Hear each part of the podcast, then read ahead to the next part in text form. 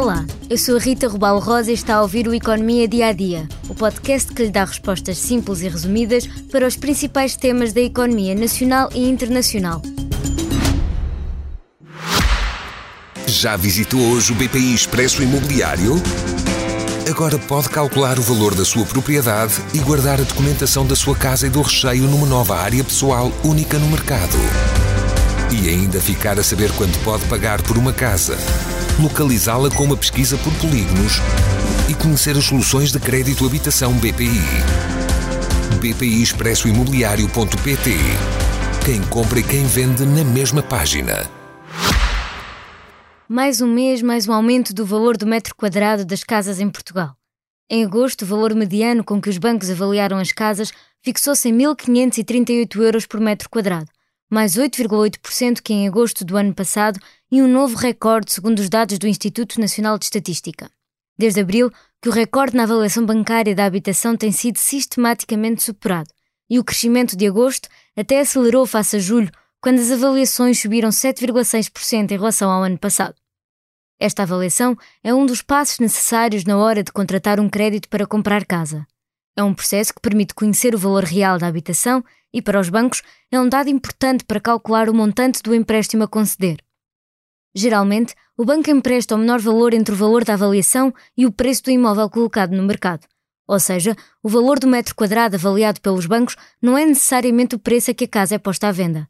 E a avaliação bancária não é igual em todo o país. O Algarve é a região mais cara do país, com um valor que se aproxima dos 2.200 euros por metro quadrado. Contudo, é Lisboa o município com o metro quadrado mais caro, nos 3.100 euros. Uma boa notícia para quem está a comprar casa ou à procura de habitação na capital é que o valor do metro quadrado caiu pelo terceiro mês consecutivo. Também há diferenças no tipo de casa. Num apartamento, o metro quadrado passa aos 1.700 euros, enquanto nas moradias nem chega aos 1.200. Na semana passada, o INE já tinha anunciado que os preços das casas subiram quase 9% no segundo trimestre face ao mesmo período de 2022.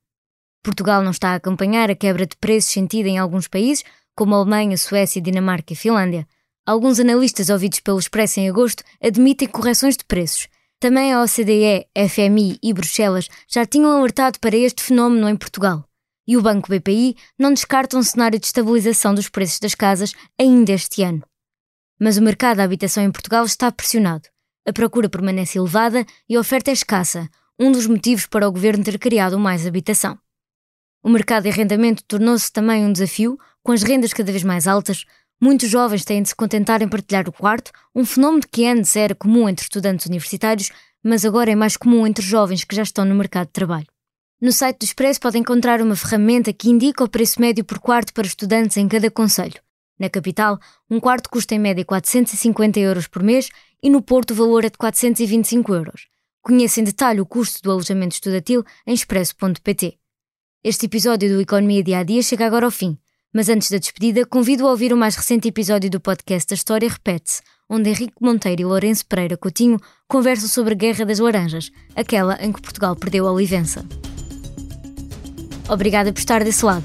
Se tem questões ou dúvidas que gostaria de ver explicadas no Economia Dia a Dia, envie um e-mail para rrrosa.expresso.empresa.pt. Voltamos amanhã com mais novidades económicas.